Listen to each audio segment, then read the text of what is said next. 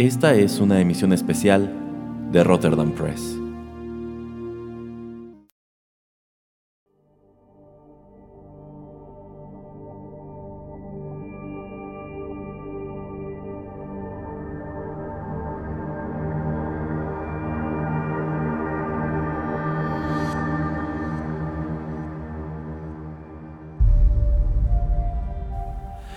Hola amigos, ¿qué tal? Los saluda Erasmo en estos micrófonos y les doy la bienvenida a una emisión especial de Rotterdam Press, en la cual de nuevo me acompaña el señor Juanito Pereira.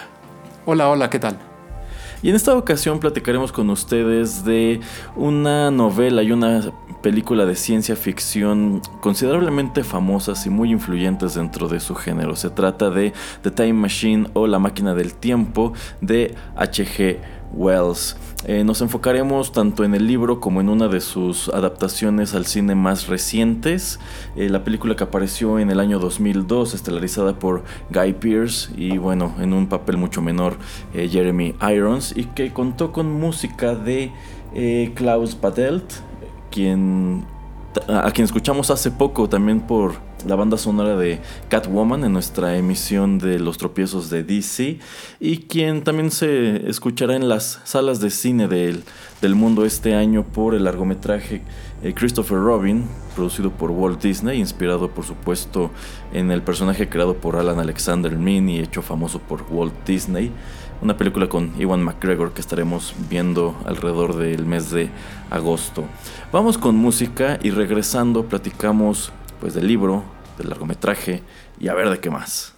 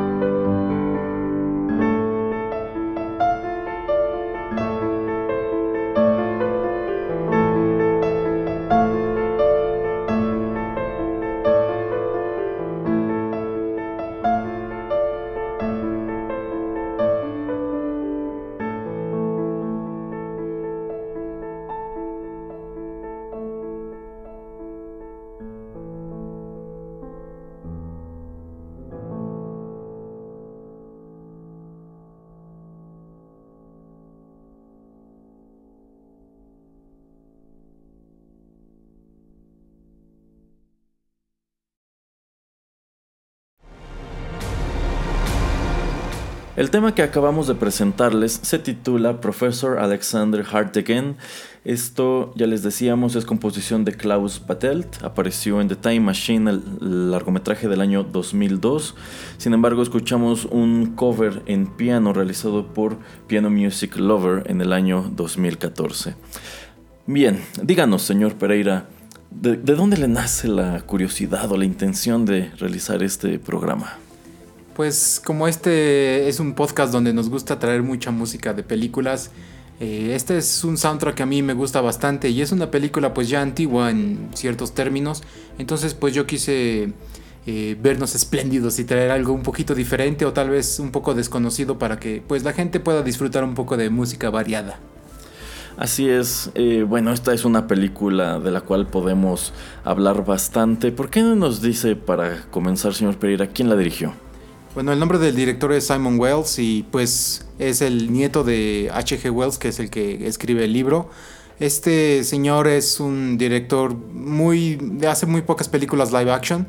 Las que más ha hecho son de animación. Por ejemplo, él dirigió la del Príncipe de Egipto y también ha ayudado en animación en, en proyectos como los, las películas de Shrek y también en las películas de Kung Fu Panda. Vaya, cuando yo me enteré de que esta cinta había sido dirigida precisamente por el nieto de, de H.G. Wells, yo me imaginé que debía ser una suerte de cineasta oscuro, bastante eh, perdido por allí, pero el príncipe de Egipto, ok. Sí, así es. Entonces bastante interesante. También pues se ve que le tiene ayuda de el director Gore Verbinski. Ahorita no tengo el dato de las películas que hace, pero también es algo famoso. Y pues bueno, es algo que es interesante, ¿no? Como eh, su abuelo escribe el libro y él... Esta es la segunda iteración que hacen de, de la película. En 1960 también sale una película eh, con el mismo nombre, pero pues bueno, eh, la, la, que me, a mí más me gusta es la del 2002. Estoy de acuerdo. Bueno, The Time Machine de H.G. Wells es una novela en sumo influyente dentro del género de ciencia ficción. Se publicó en 1895. Es su primer novela publicada, es uno de sus trabajos, por así decirlo, de juventud, porque sale a la venta cuando él tiene casi 30 años. Y bueno, eh, Herbert George Wells es considerado junto con Jules Verne uno de los padres del género de la, de la ciencia ficción, por lo menos en lo que respecta al mundo de la, de la literatura. Eh, Herbert Wells, además de esta novela, también escribe otros trabajos muy recordados como eh, La isla del profesor Moreau, eh, como cuál otro. Bueno, también tiene la del hombre invisible y estas dos películas, bueno, dos libros también los hacen películas. Eh, la Guerra de los Mundos. Ah, The War of the Worlds, que vaya que tiene anécdotas interesantes eh, tras de sí. Eh, al ser George Herbert Wells un autor británico, la, la, verdad es que sus novelas se sienten muy británicas, se, se leen como pues estos libros de aventuras de finales del siglo XIX eh, que contrastan bastante con lo que hacía eh, Jules Verne o Julio Verne, como lo conocemos más en el mundo de habla hispana. Esta novela de, de ciencia ficción, de Time Machine, tiene considerables influencias de lo que eh, pues Wells vivió durante su juventud, de las cosas en las que él creía y creyó durante, durante toda su vida. Es uno de sus trabajos más famosos, uno de los más celebrados del género y uno que, como es natural, ha atravesado una gran cantidad de adaptaciones. Este es un libro que ha sido trasladado al teatro, al radio, la televisión y el cine en más de una ocasión, ya nos decía el señor Pereira que hay otra película de 1960. Para algunos de los fans más conservadores de, de, la novela, es mejor aquella que la de 2002 con todo y que el director es pues el nieto del el autor. Y la verdad, no, a mí no, por lo menos no me parece una cinta despreciable. Eh, cuando se estrena, la vi en el cine. Posteriormente me la topé en alguna ocasión en la, en la tele. Y fíjese, señor Pereira, que en aquel entonces me pareció una cinta medio, medio X. Uh -huh. No me encantó. Sé que con la crítica no le fue muy bien. Ya entraremos en detalles del por qué. Pero repasando para hacer este programa, me, puse a ver, los clips que están disponibles en YouTube y lo cierto es que creo que esta es una cinta que hoy día podría apreciarse muchísimo más que, que en ese momento. Sí, yo lo tomo mucho por el lado de la ciencia ficción, ¿no? De el construir la máquina, em, el viajar tanto en el tiempo. Eh, entonces, a mí me parece una historia bastante rica. Sí, los efectos ya se ven muy viejos, pero si quieres, Erasmo, para platicar un poquito acerca de la trama, vámonos con un poquito de música y regresando hablamos acerca de, de la película. Excelente.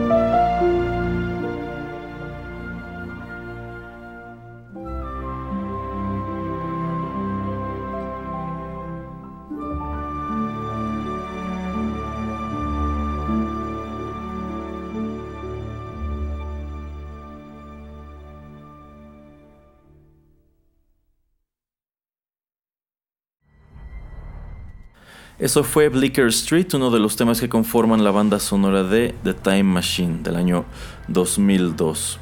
Ok, platiquemos un poco más sobre esta cinta. A ver, cuéntenos la trama, señor Pereira. No, básicamente el profesor Alexander pues eh, vive en, compañía de, su novia con la que se va a casar y pues son asaltados. Entonces eh, em, el profesor Alexander, que es Guy Pierce, a tratar de quitarle el arma al ladrón. Eh, esta misma se dispara y la, novia muere. Entonces lo que él hace es, se obsesiona y quiere encontrar de alguna manera cómo poder eh, viajar en el tiempo, regresar en el tiempo para evitar que esto suceda.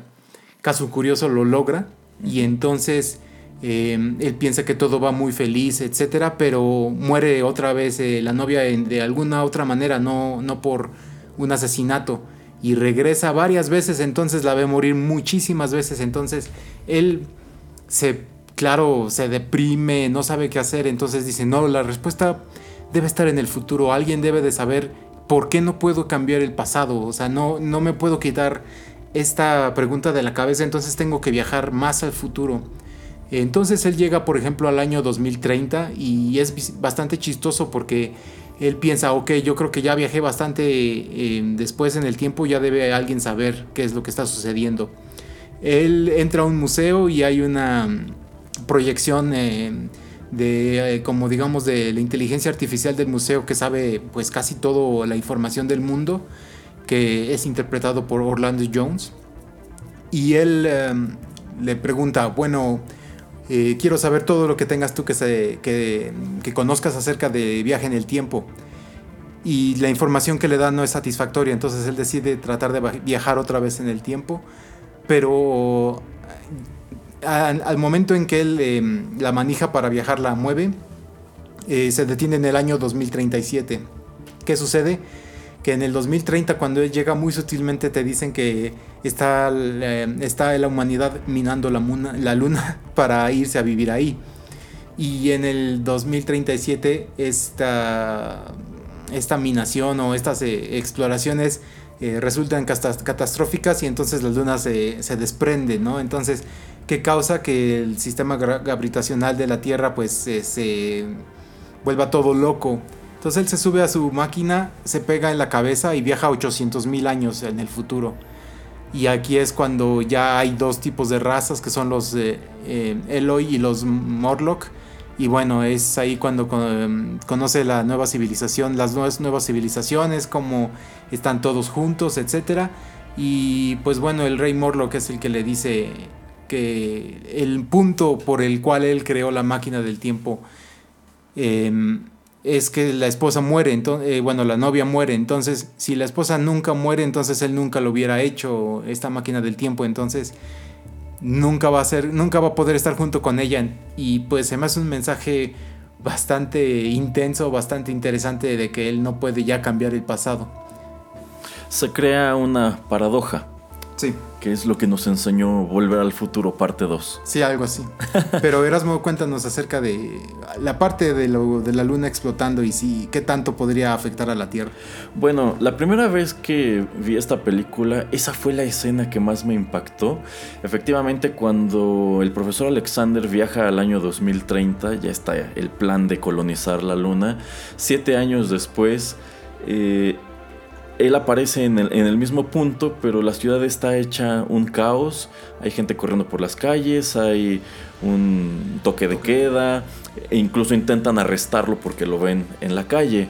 Y él pregunta qué está sucediendo y le responde la luna. Él mira arriba y se ve la luna, en primer lugar, demasiado cerca de la Tierra. Sí. Y después se está fragmentando.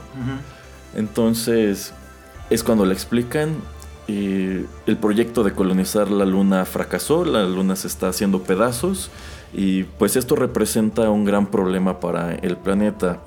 Aquí entrando en detalles científicos, eh, nuestro planeta no está, por así decirlo, eh, parado, no está, no está recto, está inclinado. Y esta inclinación la debe precisamente a la Luna. Eh, nuestro planeta solamente tiene un satélite natural que es la Luna, pero sucede que si comparamos su tamaño con el del planeta, es un satélite muy grande. Tenemos el caso de, Marte, que tiene dos satélites, el caso de Júpiter, que tiene como 70. Vamos, pero son cuerpos demasiado pequeños en masa respecto al planeta que están orbitando. Entonces, si en comparación la Luna es tan grande que esto ocasiona que, que nuestro planeta esté inclinado un número específico de grados, no recuerdo la cifra, esto da como resultado las estaciones y que las estaciones estén invertidas en el hemisferio norte y en el hemisferio sur. Y bueno, las estaciones por supuesto son resultado de que este planeta inclinado está, está dando vueltas alrededor del Sol. ¿Qué pasaría si desapareciera la Luna? La Luna, por cierto, se está alejando de nuestro planeta, aunque tardará muchos, muchos millones de años en, desprenderse de su, de su órbita. Pero ¿qué pasaría si de pronto ocurriera este escenario? Que la Luna se despedazara, que desapareciera o que se alejara.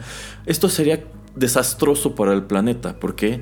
Porque imagínense que la Tierra se enderezara, por así decirlo. Imagínense lo que esto causaría no solamente para el clima, lo que esto causaría para los mares, los terribles movimientos telúricos que tendríamos, la actividad volcánica, sería literalmente el fin del mundo. Apocalíptico. Sería algo apocalíptico, algo que a nosotros nos... Bueno, esto borraría toda la vida de la superficie del, del planeta. Eso es lo que sucede cuando el personaje de Guy Pearce sube a la máquina, eh, se golpea la cabeza y sin querer eh, activa la palanca y comienza a viajar de manera muy rápida en el futuro. Se adelanta 800 mil años y esta secuencia que muestra cómo se transforma el paraje alrededor suyo es, es, impactante. Para mí es uno de los momentos más espectaculares de toda la película. Como pues primero adviene este cataclismo, desaparecen los edificios, de pronto todo está árido, después hay vegetación, la vegetación se muere. Otra era, era de hielo. hay otra era de hielo. Cuando él está despertando es padrísimo que se asoma para arriba y está sepultado en, en hielo.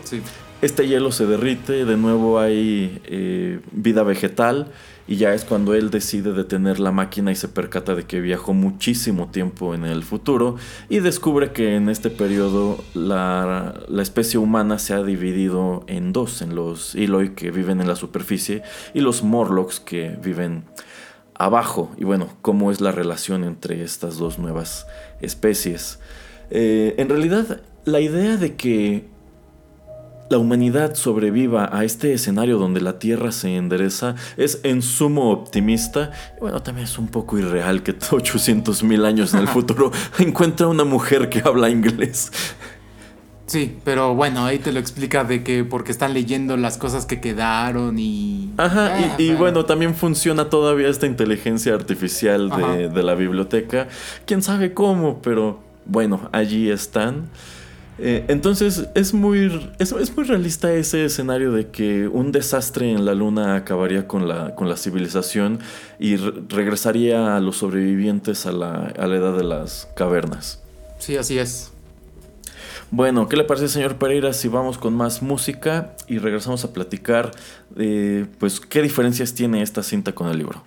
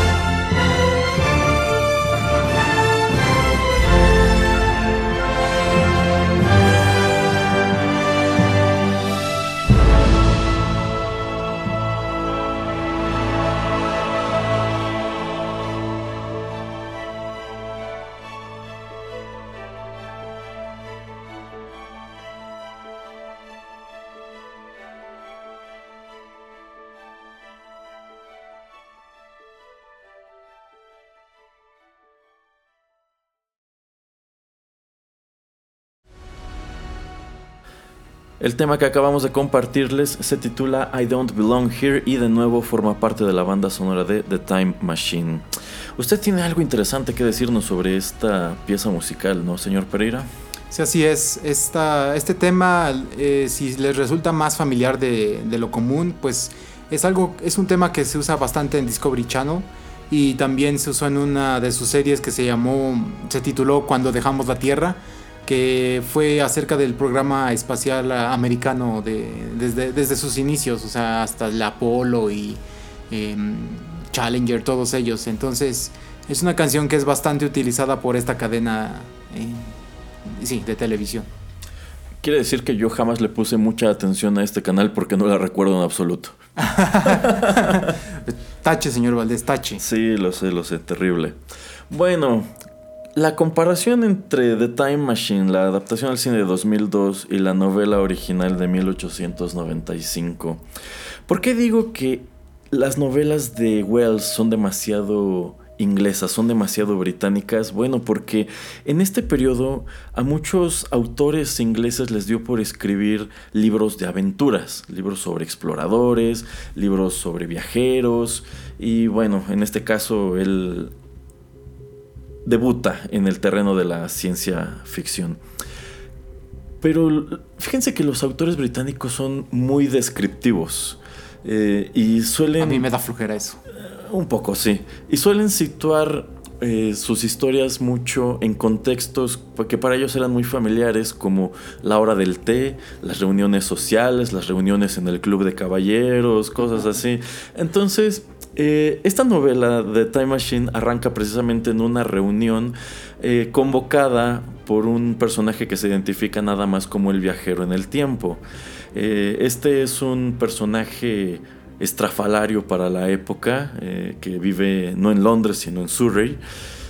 Y pues él decide llamar a su casa para una, para una charla a varios personajes de la, de la ciudad, pues para platicarles los proyectos en los que está trabajando, que a decir suyo, son muy impactantes. Entonces, él les dice que les dice que inventó un aparato para viajar en el, en el tiempo que él denomina la máquina del tiempo. Es precisamente Wells quien acuña este término para referirse a este dispositivo y quien imaginó que podía realizarse con una máquina antes que de alguna, de alguna otra manera. ¿Antes que el Doc Brown? Antes que el Doc Brown. Ándale. Casi un siglo antes que el Doc Brown. bueno, eh, la introducción está padre porque les explica cómo, cómo cree él que funciona el tiempo. Él habla de los objetos tridimensionales y, postula que el tiempo en realidad sería una cuarta dimensión, algo que de hecho la física se ha adoptado. Sí, y podemos tomar el tiempo como la quinta, ¿no? Ajá, ajá. Entonces, sí, pero ya después. Sí, sí, sí, después. Entonces les explica cómo funciona el tiempo y que creó este aparato y que un par de noches más tarde los espera de nuevo ahí en su casa para contarles cómo le fue en su primer viaje temporal. Se reúnen una vez más y procede a contarles que, bueno, él no, e-, él no se fue por poco, él quiso viajar 800 mil años en el futuro, un poco más, poco menos, eh, y ver ¿Qué, qué, había en aquel entonces? ¿Cómo era el mundo? Y se topa con este mismo escenario en donde la civilización ha regresado a un estado más primitivo y hay dos especies que son los Eloy y los Morlocks. Sin embargo, la descripción que él hace de estos personajes respecto a los que vemos en la película, pues sí es considerablemente distinta. Ya les decíamos, en la cinta encontramos a una mujer que 800 mil años después de eh, el cataclismo todavía habla inglés, todavía hay una inteligencia artificial que funciona en medio de la jungla. Eh, los Morlocks de la cinta, por ejemplo, cazan de día, mientras que los del libro son netamente nocturnos porque eh, pues tienen que vivir en la, en la oscuridad, ya no están acostumbrados a la luz del sol. Y es mediante investigación que él descubre qué es lo que sucedió. Él se da cuenta de que en algún punto de la historia ocurrió algo que obligó a que una parte de la humanidad eh, se fuera a vivir bajo tierra mientras otra se quedó arriba. La parte que se quedó arriba eh, pues se convirtió en una sociedad muy hedonista que no tiene ni siquiera necesidad del habla, que no escribe, que llevan una vida muy pacífica, que no aprenden, no son curiosos, son como, son como bebés, son como adultos, son adultos que se comportan como, como bebés y que les tienen muchísimo miedo a la oscuridad. ¿Por qué? Bueno, pues porque cuando es de noche salen los Morlocks. Los Morlocks son más inteligentes que ellos, viven bajo tierra, eh, han cambiado físicamente pues mucho y los Morlocks son los responsables de que los Eloy vivan en una suerte de paraíso terrenal y en las noches salen a cazarlos porque se, los comen. Entonces los Eloy son su ganado. ¿Por qué viven tan cómodamente? Porque los Morlocks así lo quieren para que, pues para que estén, así gorditos y, ajá, para que estén gorditos y sabrosos y no, y no peleen. Ajá. Eh, bueno, él se percata de este escenario en, realidad no, en ningún momento ocurre como en la película que, quiera cambiar lo que diga, ah, esto es terrible. Sencillamente dice, ah, bueno, este es el futuro. Así son las cosas. Y se aventura todavía más allá. Sube de nuevo a la máquina, avanza en el tiempo hasta un punto en que el sol es rojo y en que la Tierra está dejando de, girar sobre su propio eje y bueno, allí eh, se encuentra con un mundo ya muy oscuro eh, que es habitado por criaturas que asemeja a cangrejos y, mariposas. Pero de tamaño así gigante. Ah, bueno, como del tamaño de una mesa. Sí, sí, sí, muy grandes. Una nueva megafauna y después de eso, ya satisfecha su curiosidad de que vio cómo sería la Tierra en, sus últimos momentos, regresa al presente a compartir su historia para la reunión que él tenía programada. Y en realidad esa es la trama, deja por completo todo este rollo de, en primer lugar, darle un nombre y una identidad al personaje, eh, explicar cuál era su motivación para eh, construir la máquina, que por cierto, la historia de la película transcurre en la ciudad de Nueva York, mientras que la original ocurre en el Reino Unido. Eh, crea, crea, una justificación la, la película.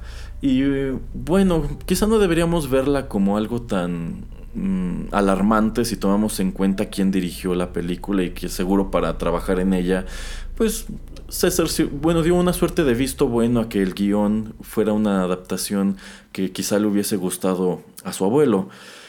Em, bueno, a mí me gusta que mm, sea como una historia de amor, ¿no? Que esa es su obsesión. Para mí le da más peso a la película comparado con lo del eh, libro.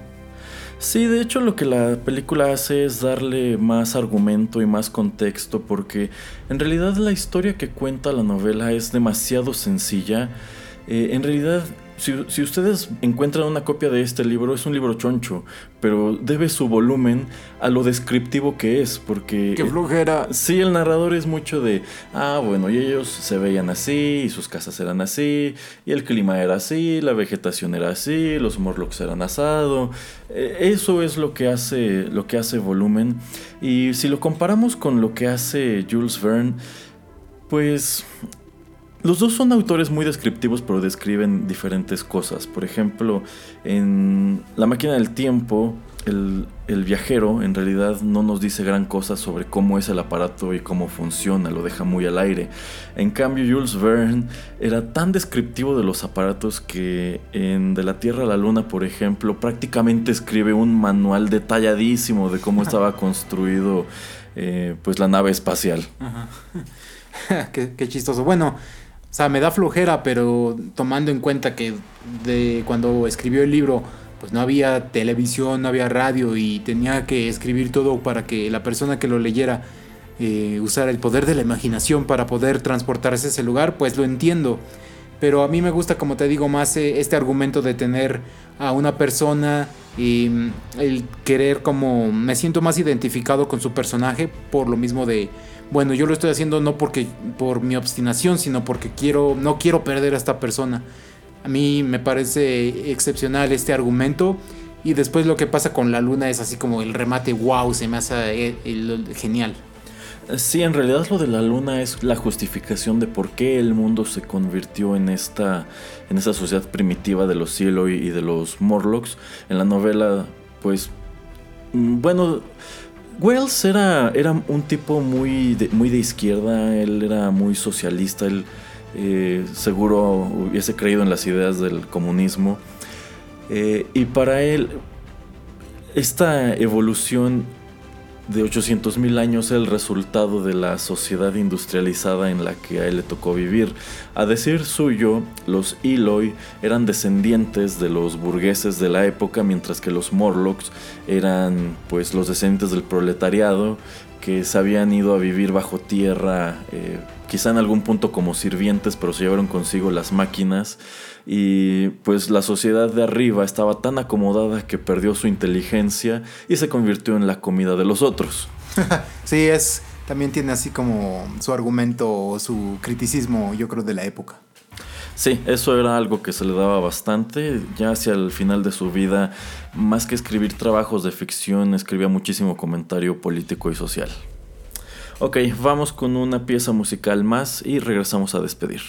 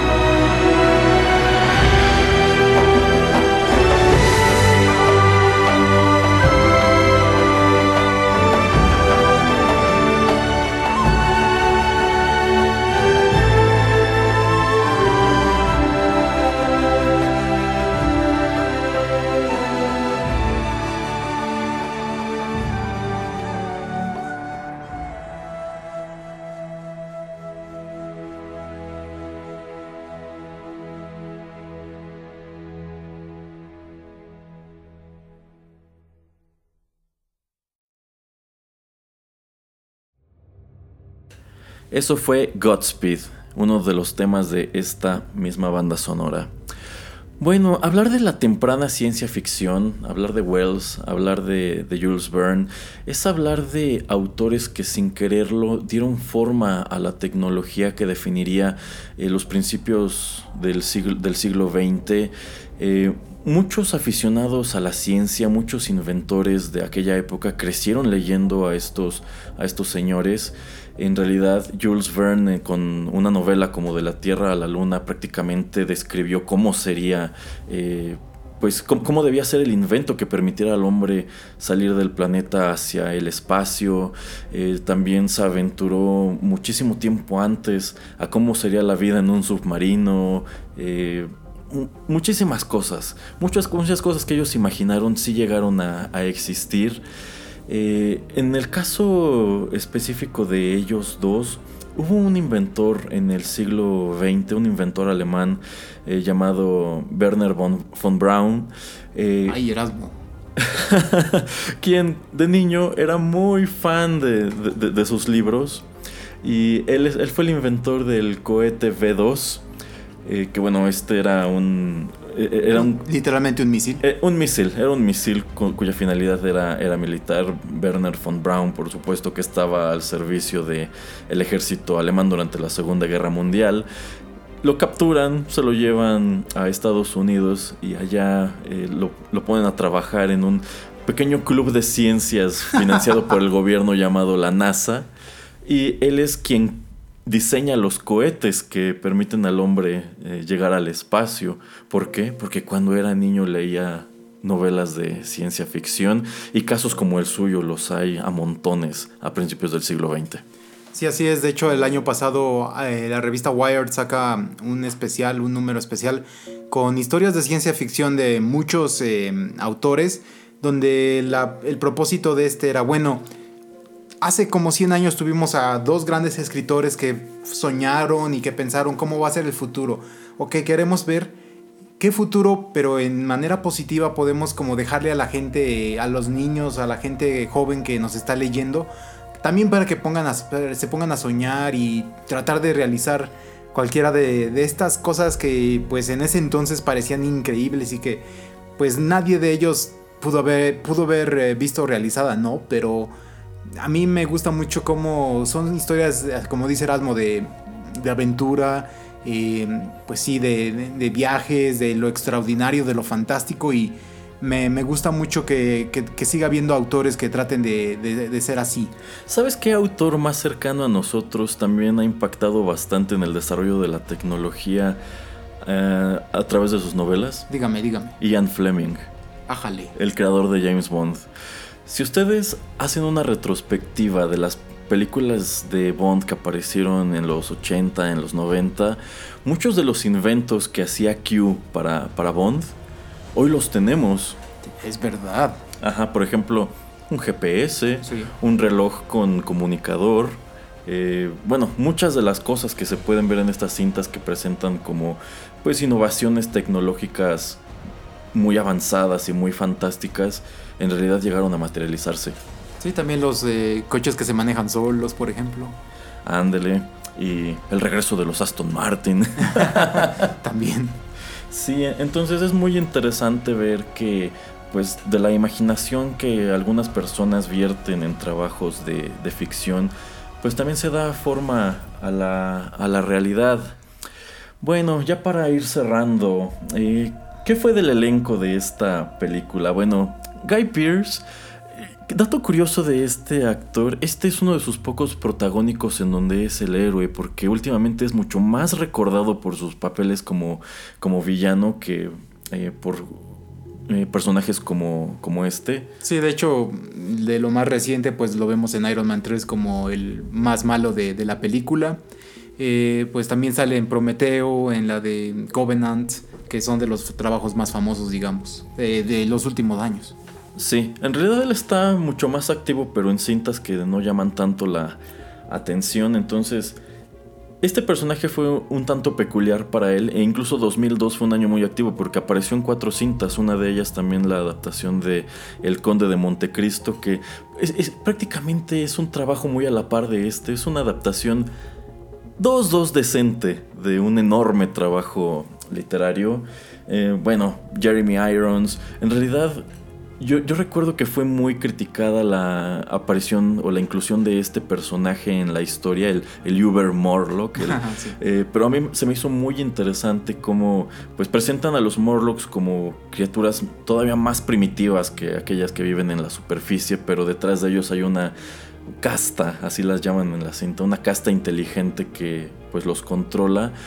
Y en su momento a mí me impactó bastante el diseño del Uber Morlock porque pues él comenta mientras los de arriba se dedicaron a vivir tranquilos y los de abajo se volvieron las bestias que vemos.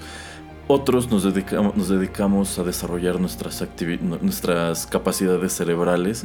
Y esta toma en donde eh, le da la espalda a Alexander y puedes ver que su cerebro es tan grande que se extiende por su espalda e incluso sale, de, sale, de su piel, eh, dices, en realidad yo sí me imagino que un ser humano con 800 mil años de evolución eh, cerebral, pues sí, crecería su, su, cerebro de esta manera.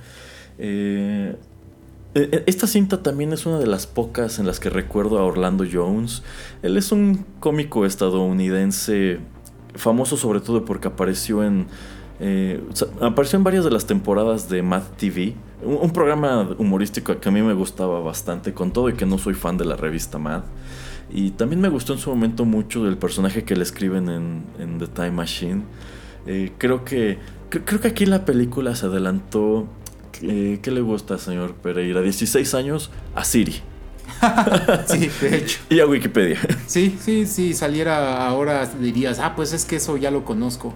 También a mí me gusta mm, cuando sale con David Duchovny en Evolution. Ah, sí, que es más o menos de esta época. Sí, sí, sí. Creo que es un poco anterior, pero... y sale con uh, Keanu Reeves en The Replacements, que es de fútbol americano, que a mí me encantan esas dos películas. Pues es que hubo un tiempo en que Orlando Jones era un actor bastante viable, ¿no? Sí, en, esa, en esos años, en, a finales de los 90 y a principios de los 2000.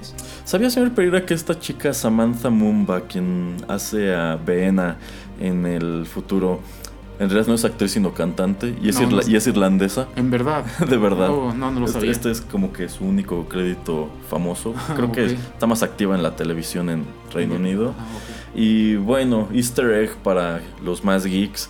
Em, la prometida del profesor Alexander, quien muere y por quien construye la máquina del tiempo, es interpretada por Sienna Guillory, a quien recordamos más como Jill Valentine en la segunda película de Resident Evil. Sí, sí, dato curioso. dato curioso. Bueno, pues, ¿tiene algo más que agregar, señor Pereira? Pues no, ojalá les haya gustado la música y la charla. Nos gusta traerles programas un poco diversos, diferentes y Ojalá les haya gustado. Mezclamos un poquito de música, un poquito de las películas y con el libro. Entonces, pues nada, agradecerles. Así es. Lean The Time Machine si tienen oportunidad de ver la película. Échenle un ojo. Yo considero que se sostiene todavía mejor hoy que en el año de su estreno. De nuestra parte es todo. Muchísimas gracias por la sintonía y los esperamos muy pronto aquí en Rotterdam Press. Bye. Bye.